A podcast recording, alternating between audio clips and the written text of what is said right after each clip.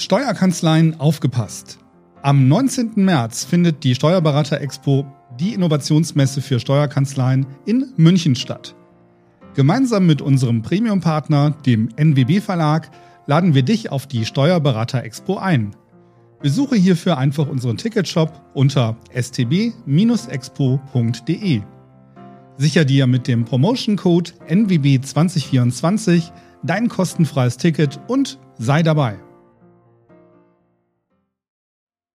Entdecke deine Chance als Beratungsstellenleiterin bei der VLH. Flexible Zeitanteilung, freie Standortwahl, Top-Vergütung und Entwicklungsmöglichkeiten. Nebenberuflich oder in Vollzeit? Deine Wahl. Werde Teil unseres gut vernetzten Teams. Onboarding und Starterhilfe inbegriffen. Jetzt bei vlh.de slash Steuerkarriere bewerben. VLH. Hier bist du die Nummer 1. Ansteuern. Der NWB-Podcast für Steuerfachleute. Mit Nathalie Larenta und Melchior Neumann.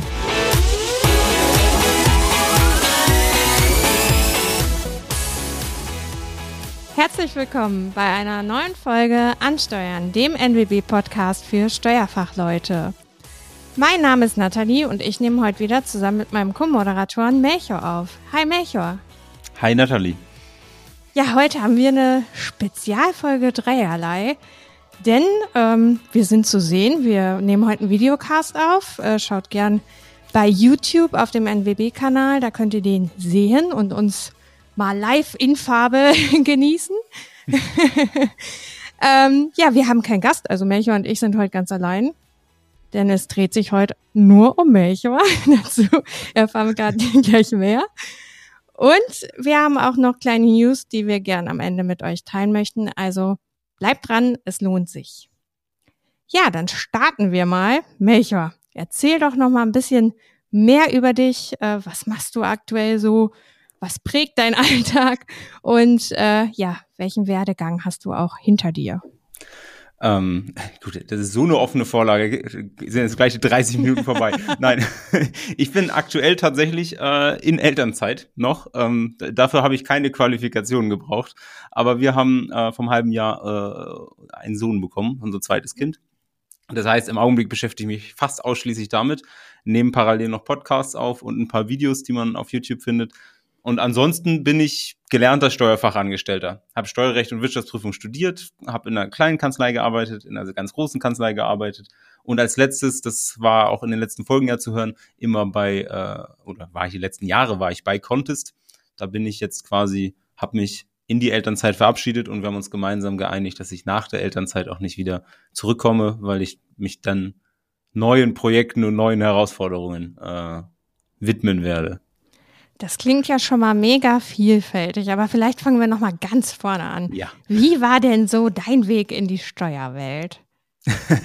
Der ist ein bisschen, inzwischen darf ich darüber offen reden, jahrelang nicht. Äh, und zwar habe ich mich mit 17 äh, selbstständig gemacht. Oder ich war mhm. gerade 18. Ähm, meine Eltern haben sich getrennt, mein äh, Papa ist ausgezogen in Ferienwohnungen. Die Ferienwohnungen waren früher Ferienwohnungen, die sollten jetzt an Dauergäste vermietet werden. Und ich habe nur, das, das, die Tatsache habe ich nur mitbekommen und dachte mir, spannend. Da, da will jemand jetzt nur 400 Euro im Monat für eine Wohnung, die er vorher 80 Euro die Nacht vermietet hat. Das klingt nach einem tollen Geschäftsmodell und habe tatsächlich einfach die anderen Wohnungen genommen. das heißt, in einer Wohnung, also es war so ein, so ein, so ein Komplex, äh, in der eine Wohnung hat dann mein Papa gewohnt und ich habe die anderen halt gemietet und die einfach ganz normal an, als Ferienwohnung weiter vermietet, weil ich dachte, da steckt bestimmt Marge drin, damit kann man Geld verdienen. In der Zeit war ich so in der Phase, es gibt so Motivationsbücher, Unternehmer werden und solche Sachen. Ja. Und ich dachte mir so, Mensch, da ist ein Geschäftsmodell, da kann ich Geld mit verdienen. Was mir keiner erzählt hat, ist, dass man natürlich Steuern auf sein Einkommen bezahlen muss, dass man Gewerbe anmelden muss und, und gerade Tourismus ist dann auch umsatzsteuerlich gar nicht so einfach. Dann gibt's Tourismusabgaben und solche Sachen. Und das wusste ich alles nicht, hat mir kein Mensch gesagt. Ich frage mich rückwirkend auch manchmal, warum ich meine Eltern auch nicht genauer gefragt haben, was ich da eigentlich tue. Und nach zwei Jahren habe ich einen Anruf bekommen, der mein Leben dann auf den Kopf gestellt hat. Und der kam nicht vom Finanzamt, der kam von der GEZ, die mich angerufen haben, weil die gesehen oh. haben, dass in den Bildern von meinen Ferienwohnungen Fernseher zu sehen waren und die nicht angemeldet waren. Und dann musste ich halt ordentlich GEZ nachzahlen. Und dieser An den Anruf habe ich aber zum Anlass genommen, zu überlegen, was ich denn hätte noch alles erledigen müssen. und dann ist mir das Thema rund um das Finanzamt aufgefallen. Und dann dachte ich irgendwie, oh, das geht ja gar nicht. Habe ehrlicherweise einfach nur alles abgemeldet, äh, mich totgestellt. Und jetzt ist deutlich über zehn Jahre her, jetzt kann ich offen drüber reden, aber angefangen hat meine Karriere in der Steuerberatung mit Steuerhinterziehung, kann man schon so sagen. aber ja. tatsächlich, tatsächlich äh, fand ich das ganz interessant, was, als ich angefangen habe zu recherchieren, was ich hätte wissen müssen, fand ich das Ganze eigentlich ganz interessant und bin irgendwie auf dem Thema hängen geblieben. Und weil ich dann gerade so in der Zeit war, wo ich mit der Schule fertig war, habe ich gesagt, na gut, dann lerne ich das halt mal strukturiert und vernünftig von Anfang an und habe deswegen tatsächlich die Ausbildung zum Steuerfachangestellten angefangen. Also ich habe keinerlei Verbindung, keinen thematischen Punkt, außer dass ich äh, selbst das nicht wusste, es falsch gemacht habe und beim Recherchieren das dann doch so spannend fand, dass ich mir gedacht habe, das Ganze würde ich lieber mal richtig verstehen. Ja, war total cool. Aus dem eigentlichen Problem, was man ja irgendwo hatte oder einer Unwissenheit, dann ja so eine Chance zu machen ne? und äh, ja, seinen Beruf danach äh, zu prägen, finde ich total interessant. Äh, meine Eltern hatten auch so eine Geschichte mit der GEZ übrigens, die, die ein ähm, Einzelgeschäft hatten oder ein Ladengeschäft hatten, wo dann die, die Vertreter mal so vorbeikamen durch verschiedene Geschäfte und geguckt haben, ob Radiogeräte dort stehen und Musik läuft. Ja, das kennt man so, ja. aber äh, eigentlich, eigentlich liegt das ja auch nahe. Ich meine, wenn du, wenn man eine Ferienwohnung oder generell irgendwas ins Internet stellt und es ist auf den Bildern zu sehen, dann habe ich auch wenig Argumente da, gehabt, dagegen zu argumentieren. also entweder lüge ich alle meine Gäste an oder ja, äh, ja, da habe ich mich nicht rausreden können. Und ansonsten, ich fand es super faszinierend als junger Mensch, so, so ein bisschen so wie die Bedienungsanleitung für Unternehmertum zu lernen. Und so ein bisschen hat, so hat sich die Ausbildung angefühlt. Klar hätte, hätte man auch irgendwie BWL studieren können. Ich wollte aber schon irgendwas haben, wo ich direkt im echten Leben an der Praxis mit dran bin und wollte deswegen schon unbedingt eine Ausbildung machen. Und ja, für mich hat sich das angefühlt wie ja die Bedienungsanleitung für Selbstständigkeit in Deutschland zu lesen und auch den Einblick haben in ganz viele Branchen und, und ganz viele Unternehmensmodelle und, und ich fand das, also ich finde ich bis heute finde ich super spannend. Deswegen bin ich auch irgendwie immer in der Branche geblieben. Ja, und auch super vielfältig, wie du ja auch gesagt hast, ne? Gab es denn irgendwelche Stolpersteine? Also du hast die Ausbildung gemacht und warst danach ja auch in Kanzleien und tust ja jetzt auch ganz, ganz viel. Ähm, ja, wie, wie waren so deine Meilensteine und gab es Stolpersteine auf dem Weg? Also mal abgesehen von dem riesengroßen Stolperstein, der vor der Ausbildung lag, ähm, ich habe meine Ausbildung gemacht in, in so einer kleinen, also mittelständischen Kanzlei, so 20 Mitarbeiter. Ähm, ehrlicherweise war mein Eindruck in der Ausbildung, die Ausbildung fiel mir sehr, sehr einfach, was auch ein bisschen überraschend war, weil Schule fiel mir überhaupt nicht leicht vorher. Äh, die Ausbildung aber schon, aber da stand auch schon immer früher in meinen Zeugnissen drin, Melchior arbeitet bei Themen, die ihn interessieren, immer mit äh, und stört ansonsten den Unterricht. Das war mehr oder weniger über 13, 14 Jahre in meinem Zeugnis zu lesen. ähm, das, das halt da, da war das dann nicht mehr so. Das waren nur Themen, die mich interessiert haben. Ähm, aber ich fand so diese kleine Kanzleiwelt ehrlicherweise auch bis heute so ein bisschen aus der Zeit gefallen. Also das ist so analog und auch so, ähm, es ist zwar super spannend, den Einblick zu haben, aber es ist immer sehr in die Vergangenheit gerichtet. Wenn man ja immer Jahresabschlüsse und, und Buchhaltung macht für Vormonate und Vorjahre und man hat deswegen ganz selten so mit der Zukunft zu tun, sondern räumt gefühlt immer nur hinten auf. Das war so zumindest mein Eindruck. Und deswegen bin ich tatsächlich aus meiner Ausbildungskanzlei relativ früh rausgegangen und bin danach zu KPMG gegangen, also große Big Four Gesellschaft, weil ich dachte, ich da ist es sagen, irgendwie direkt was Großes, ne, was Riesiges. Ja. Ich, ich, dachte wirklich, das ist muss groß sein, groß muss innovativer sein und es muss internationaler sein und es ist dann irgendwie spannender und größer. Äh, größer ist es ja. es ist in gewisser Weise auch spannender. Aber was ich nicht hatte, ist, dass ich jetzt irgendwie plötzlich an der Zukunft gearbeitet habe. Das hat mich, hat, hat mir da auch noch gefehlt. Mhm. Ähm, es war auch tatsächlich durch schon digitalisierter, also das, das hat sich erfüllt. Auf der anderen Seite hatte ich dann den Nachteil, und das ist bei großen Gesellschaften halt einfach eher normal, dass man ein kleines Zahnrad in so einem großen System ist. Das heißt, ich hatte keinen Mandantenkontakt mehr. Ich kannte die halt nicht mehr, an denen ich gearbeitet habe. Und ich hatte auch nicht mehr wirklich die, den Bezug zu dem, was, woran ich da gearbeitet habe, weil ich nur so einen kleinen Ausschnitt gesehen habe. Das heißt, es war zwar ein bisschen digitaler und ein bisschen innovativer, aber es war halt einfach, ich, ich war im Verhältnis zu den Mandanten viel kleiner und natürlich auch viel unwichtiger, so als Berufseinsteiger und bin denn da relativ zügig ähm, auch wieder gegangen und habe mich dann selbstständig gemacht, wieder, ähm, und habe viel so Softwareunternehmen beraten, so Buchhaltungsprogramme, Steuer-Apps. Die sind in den letzten Jahren auch aus dem Boden geschossen, links und rechts für alle Anwendungsfälle.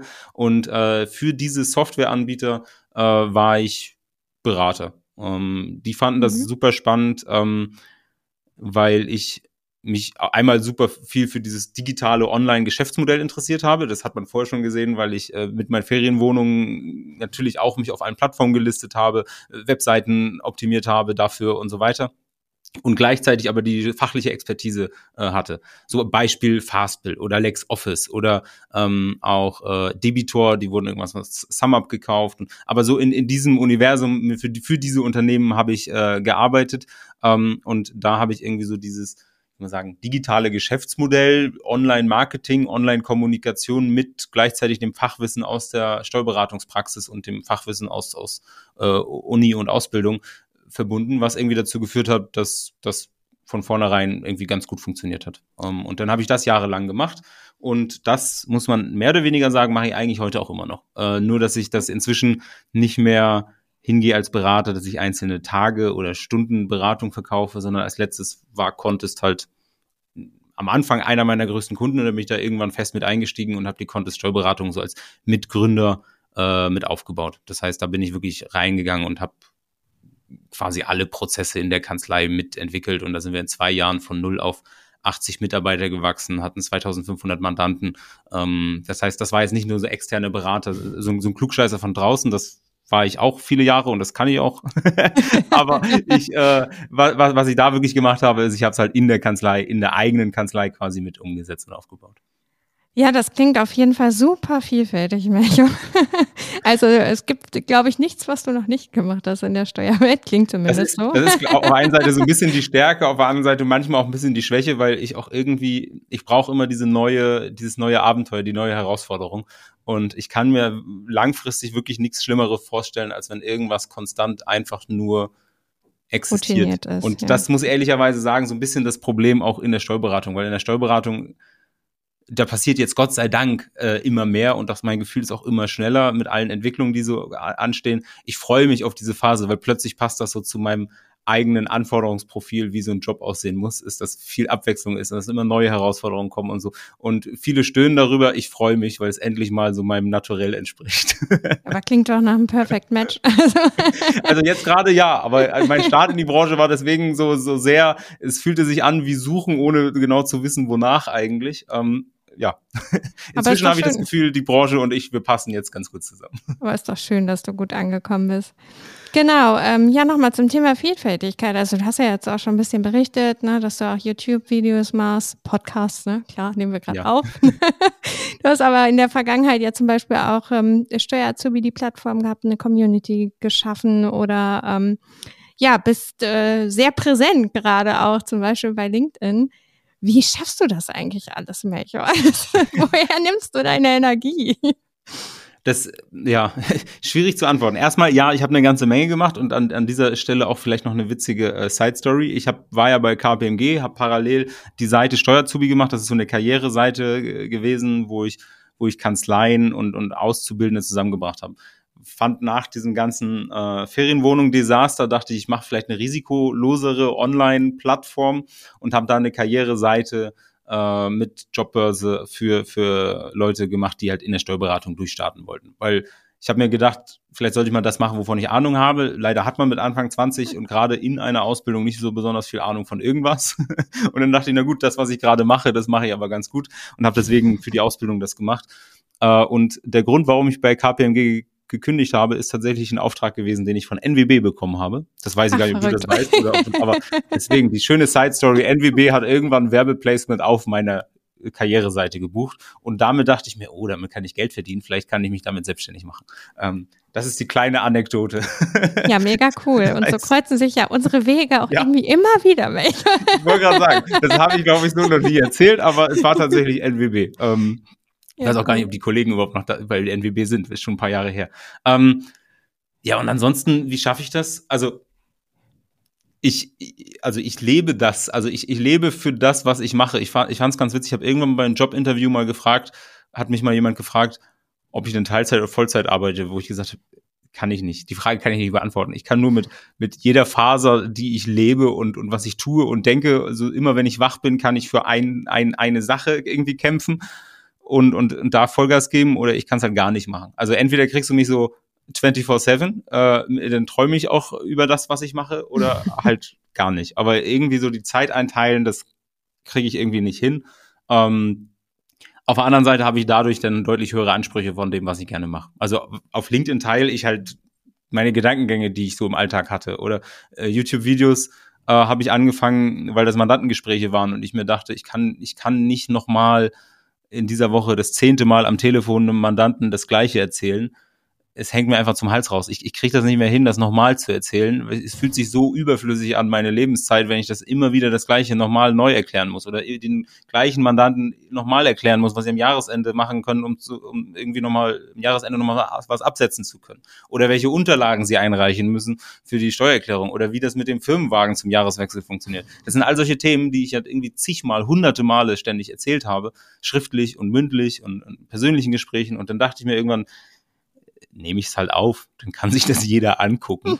Und wenn er dann eine Rückfrage hat, dann ist das Gespräch danach wenigstens schneller beendet. Das war die Motivation, irgendwann mal mit Videos anzufangen. Aber es ist doch eine ich, mega genau, coole dann, Story, so lösungsorientiert halt an Dinge heranzugehen, sich zu überlegen, worauf habe ich eigentlich keine Lust? Und das hilft noch anderen. Mega cool. es, ist, es ist auch so ein kleines bisschen so, es, es hat mein Mathelehrer hat mir das irgendwann mal gesagt, gesagt, ein gutes Springpferd springt immer nur so hoch, wie es muss. Ähm, aber ich bin halt sehr, also was man dazu sagen muss, ich glaube, meine Produktivität rührt auch sehr von meiner Faulheit, weil ich es wirklich nicht einsehe, die gleichen Dinge zwei oder dreimal zu machen. Und das dann also ich kriege mich dazu auch nicht motiviert. Also denke ich von vornherein, wenn ich was das erste Mal mache, wo ich weiß, ich muss es sowieso ein paar Mal machen, überlege ich mir, äh, wie könnte ich das aufsetzen, dass ich es halt wirklich nur ein einziges Mal oder vielleicht zwei oder dreimal machen kann, bis es gut ist. Und dann wird es aber muss es so konserviert werden, dass es für immer wie immer funktionieren kann. Ja, und unterm Strich muss man sagen, ich habe im Augenblick habe ich ungefähr 200.000 Aufrufe auf die YouTube-Videos, die ich mache äh, und mache das erst so seit zwei, zweieinhalb Jahren. Also ähm, es scheinen dann doch ein paar mehr Leute zu sehen und auch ein paar mehr Leute, als ich die vorher im 1 zu 1 Gespräch erreicht habe. Aber tatsächlich, das war der Grund, warum wir damit angefangen haben. Ja, also hat doch mega gefluppt dann, ne? Und äh, so mal so machen kann man ja sagen, du setzt die Energie halt sinnvoll ein, ne? Die, ja, und ich glaube, ich, ich, glaube auch, dass ich da dann am Ende gar nicht mehr arbeite. Ich, ich, ich versuche ja. halt die ganze Zeit nur wie, wie, wie, mir zu überlegen, wie kriege ich das möglichst effizient umgesetzt. Ja, klingt doch nach einem guten Plan. Apropos Plan. äh, welche Ziele hast du denn kurz, langfristig, mittelfristig? Ähm, falsche Reihenfolge. kurz, mittelfristig oder langfristig so. Ich würde sagen, kurzfristig ist relativ einfach. Ich bin noch tatsächlich ein paar Monate in der Elternzeit, aber äh, dadurch, dass ich weiß, dass es sich danach für mich was Neues äh, auftun wird, bin ich natürlich jetzt gerade schon am überlegen, was kann ich machen. Und ich, es gibt, glaube ich, zwei große Trends, äh, die die Branche verändern werden. Vielleicht muss mhm. man dazu noch sagen, ich habe in der Vergangenheit auch durchaus mal versucht, die Branche zu verlassen, weil ich mir dachte, ich, ich muss was anderes machen, weil irgendwie, also es war jetzt nicht die Liebe auf den ersten Blick. Ich habe es halt gemacht, weil ich es musste, weil ich das Gefühl hatte, dass ich sonst in Deutschland nicht selbstständig sein kann. Eigentlich dachte ich, ich mache die Ausbildung, dann kenne ich so das Handwerkszeug und dann kann ich wieder unternehmerisch oder selbstständig irgendwie tätig werden. Das war mein eigentlicher Plan. Irgendwie hat mich die Branche immer wieder eingeholt Inzwischen haben wir uns angefreundet und wie ich gesagt habe, inzwischen haben wir uns auch, glaube ich, vom Charakter so angenähert, dass wir ganz gut zusammenpassen. also überlege ich schon, ich bleibe in der Branche und es gibt, glaube ich, zwei große äh, Dinge, die in den nächsten zehn Jahren in der Branche ganz fundamental für Veränderung sorgen. Das erste ist äh, Einsatz von künstlicher Intelligenz. Ähm, das ist absoluter Wahnsinn, was, was da passiert. Das ist super spannend, weil der, den Trend, den gibt es zumindest so lang noch nicht. ChatGPT ist jetzt ein Jahr alt geworden, aber mhm das ganze Unternehmen dahinter ist seit drei oder vier Jahren existiert. Das ist Wahnsinn, wenn wir uns überlegen, was, was könnte in den nächsten drei oder vier Jahren passieren. Das wird ganz fundamental viel verändern. Und es gibt noch so ein anderes Thema, das klingt nicht so innovativ und sexy, ist aber mindestens genauso groß. Ist, glaube ich, die Generation, in der ich mich befinde, äh, die, die Hauptmission äh, in der gesamten Gesellschaft ist, wie kriegen wir das hin, die zum Teil wirklich großartigen Unternehmen, die alle in der Hand sind von Leuten, die irgendwie so Ende 50, 60, 70 sind, gerade in der Steuerberatung, wie kriegen wir die vernünftig in die nächste Generation übertragen, mhm. überbracht, ohne dass alles zusammenfällt.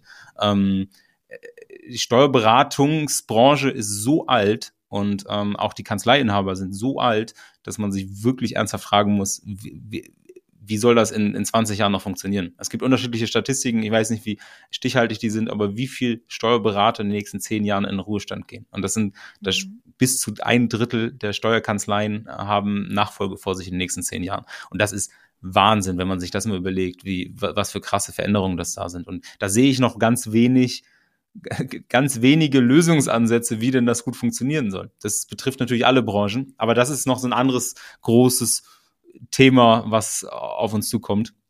Und ich verstehe mich selbst als Unternehmer ähm, und grundsätzlich verstehe ich die Rolle als Unternehmer oder meine Rolle immer als Problemlöser. Und eigentlich sollte ich ja jubeln, wenn ich große Probleme vor mir habe ähm, weil dann kann ich unternehmerisch tätig werden. Und ähm, ich weiß noch nicht 100%ig, äh, wie das aussehen wird. Es wird aber definitiv im Bereich Technologie, gerade künstliche Intelligenzeinsatz, da gibt es, glaube ich, noch unglaublich viel, äh, was, was sich da ergeben wird. Und ein riesengroßes Problem ist halt einfach der Fachkräftemangel auf der einen Seite, aber vor allen Dingen auch der, der, der, der unternehmerische ähm, Steuerberatermangel, der irgendwann die, ne, die nächste Generation äh, die Fahne hochhalten soll. Ähm, weil da gibt's einfach viel weniger. Und das ist ja auch kein Fachkräftemangel, ist ja kein Branchenproblem. Ich habe jetzt gerade erst die Tage gesehen, dass Steuerberaterkammer, Steuerberaterverband und DATEV jetzt zusammen eine, eine Initiative für Nachwuchs machen wollen ist alles schön und gut und muss mit Sicherheit auch gemacht werden. Aber wenn, wenn ich mir nur bei der Deutschen Bahn mal auf der Webseite angucke, wie viele offene Stellen es gibt, es sind fast 10.000 offene Stellen für ein Unternehmen. Es ist ein Wunder, dass überhaupt ein Zug fährt in Deutschland. Das ist abgesehen davon, dass es totgespart ist, die, denen fehlen 10.000 Menschen. Ähm, wie, wie kann da überhaupt irgendwas funktionieren? Das betrifft ja jede Branche. Das heißt, wir haben grundsätzlich ein riesengroßes Problem äh, aber es ist ein Generationenproblem und keine Unattraktivität der Branche. Und ich glaube, sich da schlechter zu machen, als man eigentlich ist, ist auch Quatsch. Wir müssen einfach sehr viel effizienter, effektiver werden in unserer Arbeit. Und oder, oder was auch immer eine andere Lösung finden. Das liegt ja die nächsten Jahre vor uns. aber, aber da gibt's viel zu tun.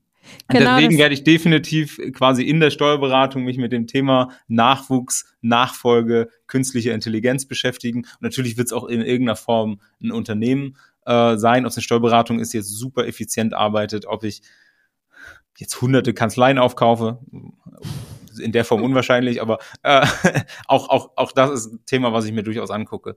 Ähm, ich sehe mein, mein, mein, ich würde mal sagen, mein Wirken, meine, mein Arbeitsleben auch weniger als das ist jetzt mein einer Job, sondern es ist wirklich mehr so episodenhaft.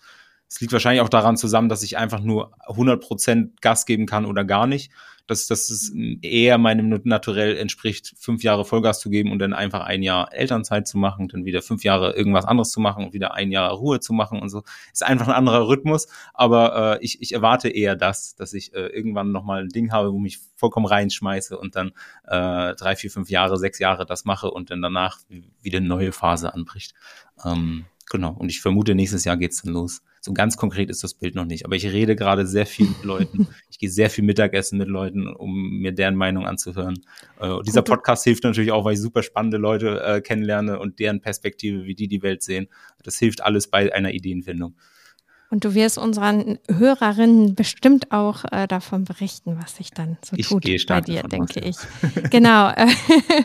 ja, KI und Nachwuchskräfte, ne, das eine kann ja auch das andere vielleicht bedingen, ergänzen, unterstützen. Ja, genau, ne? das wer eine weiß, könnte die Weg, Lösung fürs andere sein. Absolut. Genau, genau. Wer weiß, wo der hin, äh, Weg hingeht. Und dann kommt ja auch noch die berühmt-berüchtigte Gen äh, sie, äh, Z, die alles nochmal auf den Kopf stellt, äh, weil auf einmal auch andere ähm, Anforderungen an Arbeit äh, zutage kommen ne? und man das vielleicht auch einfach komplett neu denken muss, wie du es ja eigentlich schon lebst. Also. Ja, ich, ich wollte gerade sagen, das, das glaube ich äh, auch. Auf der anderen Seite glaube ich auch, dass dieses Problem ganz häufig sehr viel größer gemacht wird. Zeig mir irgendwann in den letzten, ich keine Ahnung, Aufzeichnungen gibt es letzten 150 Jahren mal eine Zeit, wo sich nicht die alten Menschen über die jungen Menschen aufgeregt haben. Das ist ja. so, und ich gehöre ja, ich gehöre zu Gen Y und nicht zu Gen Z. Ähm, aber es war ja immer so, dass die jungen Leute viel zu faul sind und nicht arbeiten wollen und bla bla bla bla bla. Es war, wann war das denn jemals nicht so? Äh, das ist halt jetzt auch so, das wird aber auch in, auch irgendwann wird die Gen Z da stehen und sich über die keine Ahnung, wie die Generation danach dann irgendwann heißt, darüber aufregen, dass diese ja nicht überhaupt nicht fürs Leben gewappnet sind und so. Von daher, ja. von daher glaube ich, dass da es wird, wird nicht so heiß gegessen, wie es gekocht wird. ja, sehe ich ähnlich wie du. und genau, äh, also, äh, es sind viele Veränderungen, viele Transformationen, die jetzt äh, quasi anstehen und die halt auch immer schneller werden. Ne? Ähm, genau. Ja, du hast ja gesagt, das sind so die Themen, die du als Veränderungen künftig auch der Branche siehst. Ähm, Gibt es da denn noch irgendwas, was auf die Branche wirkt, ähm, außer jetzt KI und Nachfolge, Nachwuchs, äh, Talente zu finden? Ähm, Genau, also Digitalisierung hat ja in der Vergangenheit einiges gemacht und ist ja auch so ein Buzzword, ne? Aber Prozesse ne, umstellen, die Kanzlei digitalisieren. Ähm, siehst du außer KI und diesem Nachfolgethema noch irgendwas? Also natürlich, ich glaube, so die digital, also Digitalisierung ist ja das eine, so dass das einfach irgendwas, was vorher analog war, jetzt digital ist. Das geht natürlich weiter voran. Was, glaube ich, noch spannend wird, ist tatsächlich, wie sich Geschäftsmodelle verändern. Also so tatsächlich mhm. digitale Transformation eher. Das heißt, wie verändert sich das Wesen der Steuerberatung? Und da kann man schon auch mehrere Trends erkennen. Ich komme ja sehr auf mal von meiner beruflichen Arbeit sehr von der Technologieseite, aber was man zum Beispiel sehen kann, ist es viel mehr so Plattformen gibt. Dann gibt, kann ich plötzlich bei Viso Steuer oder bei Taxfix oder bei ähm, bei all, all solchen, solchen Softwareanbietern plötzlich noch Steuerberatungsleistung äh, von einer Steuerberatungskanzlei so dazu buchen. Das heißt, so ein bisschen so die Plattformisierung der, der Steuerberatungstätigkeiten und damit einhergehen und Kanzleien machen das auch immer mehr, auch immer die Spezialisierung auf, auf, auf bestimmte Problemfälle oder, oder Branchen, Anwendungsfälle.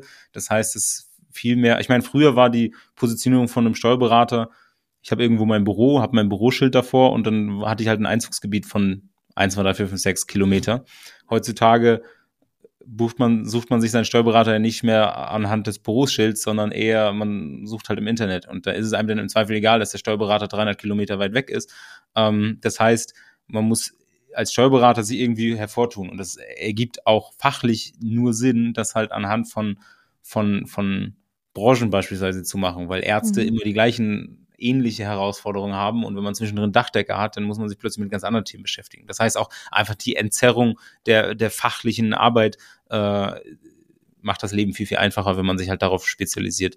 Und es, wenn man sich spezialisiert, dann hat man auch viel ähnlichere Problemfälle bei Mandanten, also viel ähnlichere Prozesse. Und diese Prozesse äh, diese homogenen Prozesse, die sorgen dann dafür, dass man sie auch automatisieren kann. Und ich glaube, das geht definitiv voran. Das ist noch ganz wenig finde ich. So, wir haben ja so das Mindestmaß an, an, an Digitalisierung in, in den meisten Kanzleien hinter uns, wobei wir auch immer ganz viele Kanzleien vergessen, die irgendwo in, in Obertutzingen sind, sorry an alle Hörer von da, aber äh, wo dann einfach irgendjemand noch mit Pendelordnern arbeitet, weil es einfach für alle in Ordnung ist, weil die Mandanten das so haben wollen, weil der Kanzleiinhaber da jetzt keine Motivation hat, das anders zu machen und auch die, auch die Mitarbeiter da keine große Veränderung wollen. Das ist vollkommen in Ordnung. Also warum sollte man sich über die stellen? Aber davon gibt es noch unfassbar viele ähm, und das wird eher so über die Generation dann herauswachsen. Eher mit diesen in den nächsten zehn Jahren, wenn die, die der Nachfolge suchen und sich dann plötzlich digital aufstellen wollen, wenn die auch in einer nächsten Generation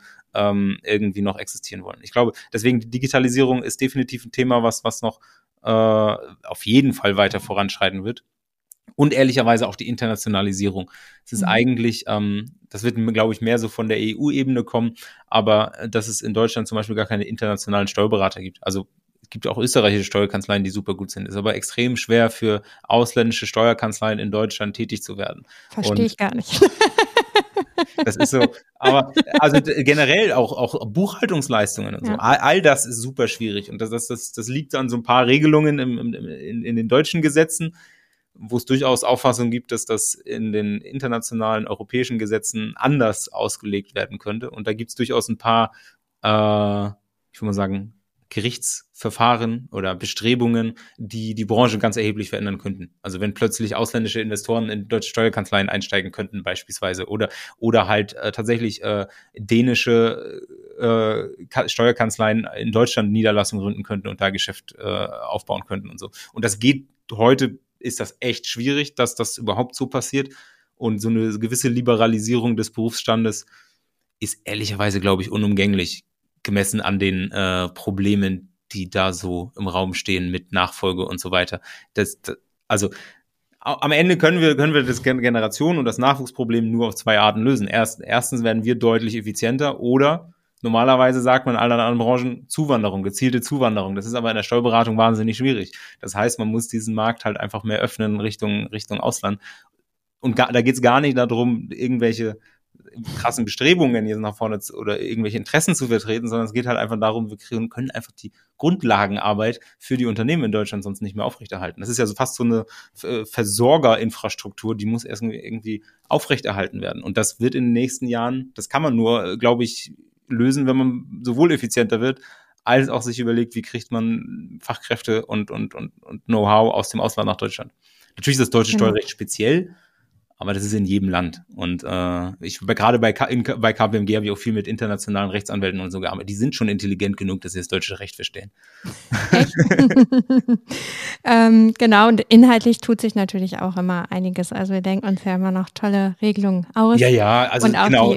Am Ende muss ich sagen, auch, ja auch, auch sowas wie e- E-Invoicing, was ja ansteht. Das ist, das ja. sorgt ja eher für eine fortschreitende Digitalisierung. Also man sieht auch, gut, es gibt immer so zwischendrin so wie Corona-Hilfen und, und Grundsteuer und so. Das fühlt sich manchmal, äh, wenn man in der Steuerberatung arbeitet, wie der Gesetzgeber steckt einem so Stöcke in die in die Speichen, äh, damit alles noch viel langsamer vorangeht. Aber das ganze Thema E-Invoicing, was vor uns liegt in den nächsten Jahren, wird eher dafür sorgen, dass das Ganze deutlich digitalisierter wird in den nächsten Jahren. Das heißt, es ist mehr ein Digitalisierungsbeschleuniger.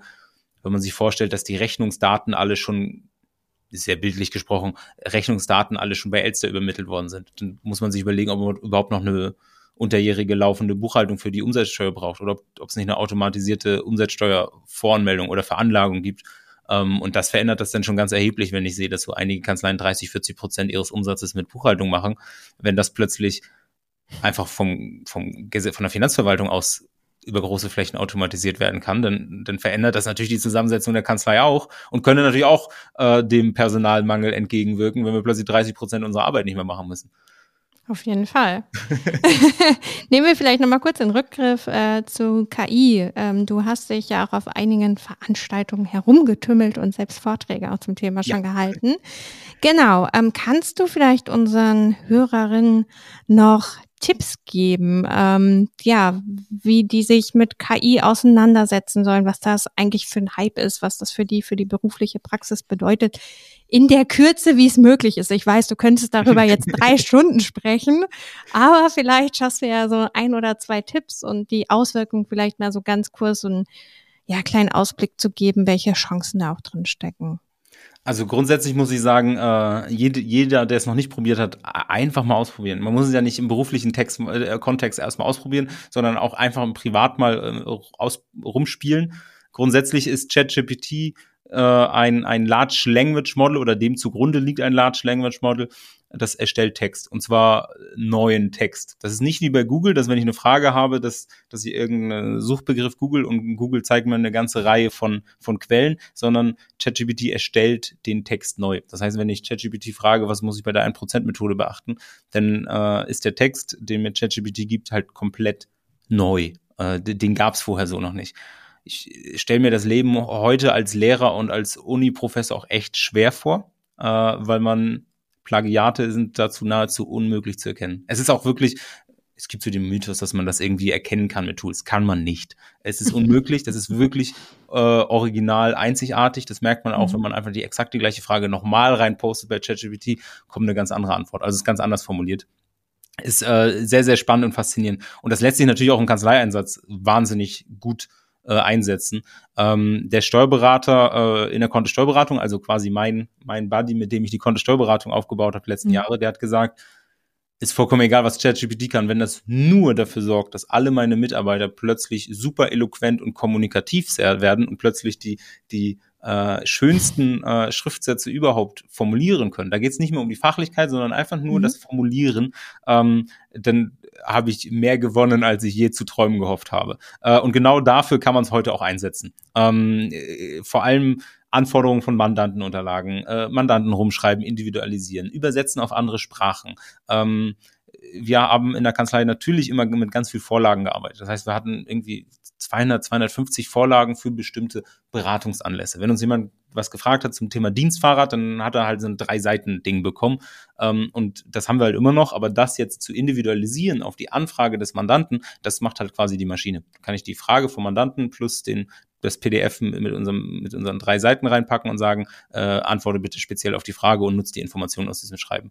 Ähm, da, das funktioniert heute schon innerhalb von Sekunden. Und das ist Wahnsinn. In der Kommunikation äh, sparen wir extrem viel Zeit heute schon damit. Ähm, man muss ein paar Sachen damit dabei beachten. Das ganze Thema ist nicht datenschutzkonform, also keine personenbezogenen Daten rein. Das heißt, die Frage vom Mandanten kann ich reinpacken, aber nicht die Daten vom Mandanten, also nicht Namen, Adresse und sowas. Das darf dann niemals drin landen. Und äh, man muss das Ganze auf jeden Fall immer kritisch hinterfragen. Also man kann äh, das ist fachlich schon nicht so schlecht, ähm, aber es ist definitiv nicht gut genug, um, um, um das fachlich arbeiten zu lassen. Deswegen würde ich grundsätzlich mit der Arbeit bei ChatGPT immer, da, immer dafür sorgen, dass man die, die Quellen quasi mitliefert. Ich mhm. könnte zum Beispiel aus der NWB-Datenbank mir was über das Dienstfahrrad oder für die äh, Fahrtenbuch oder 1%-Methode oder Wachstumschancengesetz oder was weiß ich immer runterladen und dann hochladen und sage, schreibe mir aus diesem Text äh, Mandanten schreiben. Und dann weiß ich aber, die Quelle ist gut und die Quelle ist richtig und dann ist das, äh, dann ist, ist, ist das Mandantenschreiben auch richtig. Wenn ich das einfach nur ohne, ohne quasi dem Hinzufügen der Quelle mache, dann muss man das auch immer sehr kritisch äh, hinterlesen, wenn man nicht weiß, auf welchen Daten quasi die ChatGPT äh, trainiert worden ist. Ähm, das sind so die, ich würde mal sagen, die beiden wichtigsten äh, Bedienhinweise für ChatGPT. Und ansonsten ist es wirklich ausprobieren. Für die Mandatenkommunikation spart es uns mehr als die Hälfte der Zeit heute schon. Ähm, und die Perspektive, was die Technologie kann, ist, glaube ich, noch viel extremer. Also auch, auch Fach- und Themenrecherchen, Dinge zusammenfassen lassen, wirklich das letzte BMF schreiben, wenn ich wissen will, was da drin steht, einfach hochladen, sagen, fasse es mir zusammen. Und wenn ich nochmal eine Rückfrage habe, kann, kann man diesem, diesem PDF eine Rückfrage stellen. Das Ganze bei BFH-Urteilen und so weiter. Das hat man früher nie machen, also ich habe ehrlicherweise sowas nicht, ich habe sowas, ein BFH-Urteil habe ich nur gelesen, wenn ich genau wusste, dass das jetzt genau einen Fall betrifft, den ich ähnlich auch schon habe. Ähm, und jetzt mache ich es regelmäßig mal, dass ich einfach mal durchgucke, Überschriften und dann lasse ich es mal einfach mit drei Stichpunkten mal zusammenfassen. Und wenn ich es nicht verstehe, kann ich eine Rückfrage stellen und sagen, verstehe ich nicht, erklär mir nochmal das. Und dann wird das einfach nochmal erklärt. Das ist wirklich wie so ein Nachhilfelehrer, äh, Schreibassistenz, ähm, Austauschpartner, der äh, kostenlos ist und selbst in der Premium-Version kostet 20 Dollar im Monat. Das ist äh, absolut geschenkt, glaube ich, dass man, dass man sowas äh, regelmäßig brauchen müsste. Und das macht, also bei uns in der Kanzlei, ich, ich sag noch uns, bei, äh, in der Konto-Steuerberatung, in der ich nicht mehr gehöre, äh, setzen wir KI regelmäßig schon ein und das spart uns lässt sich nicht in Stunden festhalten, aber ich glaube schon 20, 30 Prozent von der Arbeitszeit sparen wir dadurch heute schon ein. Ja, klingt auf jeden Fall total interessant und äh, spannend und viele Einsatzmöglichkeiten, die sich daraus ergeben. Ja, richtig äh, spannend wird das, wenn die Dativ und so das integriert hat. Also rein muss ja nicht mehr die Dativ sein, irgendwie in der Buchhaltung, einfach nur das Erfassen von Transaktionen. Das wird, glaube ich, also hat EY hat ähnliche Tests gemacht und da wird um 98, 99 Prozent der Zeit für das Erfassen von Buchhaltung ist reduziert. Und wenn ich mir jetzt vorstelle, da habe ich dann auch noch E-Invoicing und die Daten aus den Rechnungen also Finanzbuchhaltung wird es in fünf Jahren so in der Form nicht mehr geben. Hm. Ja, klingt, klingt auf jeden Fall gut. Und ja, wie gesagt, nach einer Transformation, die jetzt einfach stattfindet und die man jetzt aktiv mitgestalten kann. Ich glaube, das kann man auch mitgeben. Beschäftigt euch Fall. damit, ne? nutzt, nutzt die Themen und äh, ihr könnt wirklich aktiv ja, euch beteiligen. Und das finde ich halt so super. Ne? Das, das finde ich auch persönlich, das ist auch das, was ich super persönlich so spannend finde. Ähm, Zukunft ist ja nicht das, was passiert. Das ist ja nichts genau. das, was ohne unser Zutun einfach passiert. Kein Mensch weiß, wie in fünf Jahren, in zehn Jahren die Welt aussieht. Es kann dir aber auch keiner sagen, weil wir diejenigen sind, die sie bauen und erstellen und machen und so. Das ist eine KI, entsteht ja nicht über Nacht von irgendwem. Da arbeitet ja irgendjemand dran, der eine Idee hat und arbeitet viel lange dran. Wie die Steuerberatung von morgen aussieht, das kann dir keiner sagen, weil es ja unser Job von heute ist, die Steuerberatung von morgen zu kreieren. Und das ist genau das, was ich so wahnsinnig faszinierend finde. Ähm, und ja, wo, wo am Ende die Steuerberatung mir gerade in den letzten Jahren, in den letzten Monaten immer mehr Spaß macht, weil plötzlich ist das Potenzial auch da, dass sich etwas verändert. Ja, und äh, das war eine perfekte Überleitung, Denn apropos Veränderungen, genau. Äh, wir hatten ja noch die News, die wir gerne mit euch teilen würden. Und zwar, äh, ja, werde ich aus Ansteuern ausscheiden. Ähm, ja, mit einem weinenden Auge und einem lachenden Auge, weil ich mich tatsächlich neuen beruflichen Herausforderungen gestellt habe, auch innerhalb des NBB-Kosmos. Ähm, ja, aber gar nichts mehr mit äh, Steuerfragen gestellten leider zu tun habe und äh, ja, so ein bisschen raus bin aus ähm, den Themen der Zielgruppe Genau, und deswegen wird der Melchior aber allein weitermachen. und er ist ja auch bei den Folgen nicht allein. Ähm, er hat ja spannende Gäste, ähm, ja, die zu ihm kommen. Und hier auch nochmal der Aufruf, ne? meldet euch gern bei Mel äh, Melchior. Und ähm, ja, von mir herzlichen Dank für dieses wundervolle, tolle Jahr. Also ein Jahr Melchior gibt uns schon, verrückt. Ähm, ja, und ich hoffe, ihr habt eine weitere tolle gemeinsame Zeit. und äh, ja, vielleicht hören wir uns noch mal irgendwann wieder auf äh, anderen Wegen. Aber genau, es war meine letzte Folge und ja, ich übergebe das Zepter an Melchior. vielen, vielen Dank, Nathalie. Also das Jahr hat mir super viel Spaß gemacht. Ähm, und äh, das, was ich höre von dem, woran du arbeitest, äh, klingt auch sehr spannend. Deswegen äh, kann ich kann ich das lachende Auge auch sehr verstehen. ähm, nee, vielen vielen Dank. Äh, war ja auch äh, dein Werk dieser Podcast und du bist auf mich zugekommen, das mit mir zusammen zu machen. Ähm, ja, ich freue mich auch auf die nächsten Folgen natürlich und hoffe natürlich auch, dass ihr, liebe Hörer, äh, dabei seid. Äh, möchte mich aber ganz herzlich bei dir bedanken äh, für die letzten zwölf, ja 13 Monate jetzt, das ist ja die 13. Folge schon. Ähm, ja, ja, vielen, vielen Dank. ja, danke äh, für die tollen Worte, äh, Worte Melcher. Genau, äh, vielleicht noch einen ganz kurz, kurzen Spoiler. Also ich bleibe NWB erhalten und äh, kümmere mich aber künftig um die Themen Nachhaltigkeit, ähm, Kommunikation auf Gruppenebene und Strategieimplementierung.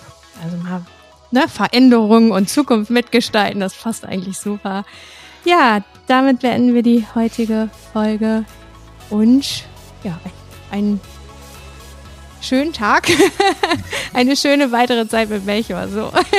Tschüss. Tschüss, wir hören uns beim nächsten Mal. Ciao.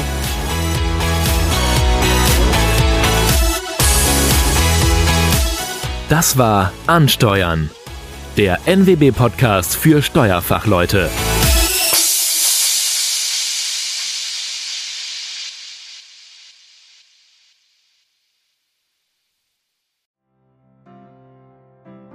Steuerkanzleien aufgepasst. Am 19. März findet die Steuerberater Expo, die Innovationsmesse für Steuerkanzleien in München statt. Gemeinsam mit unserem Premium-Partner, dem NWB Verlag, laden wir dich auf die Steuerberater Expo ein. Besuche hierfür einfach unseren Ticketshop unter stb-expo.de. Sicher dir mit dem Promotion-Code NWB2024 dein kostenfreies Ticket und sei dabei. Entdecke deine Chance als Beratungsstellenleiterin bei der VLH. Flexible Zeitanteilung, freie Standortwahl, Top-Vergütung und Entwicklungsmöglichkeiten. Nebenberuflich oder in Vollzeit? Deine Wahl. Werde Teil unseres gut vernetzten Teams. Onboarding und Starterhilfe inbegriffen. Jetzt bei vlh.de slash Steuerkarriere bewerben. VLH. Hier bist du die Nummer eins.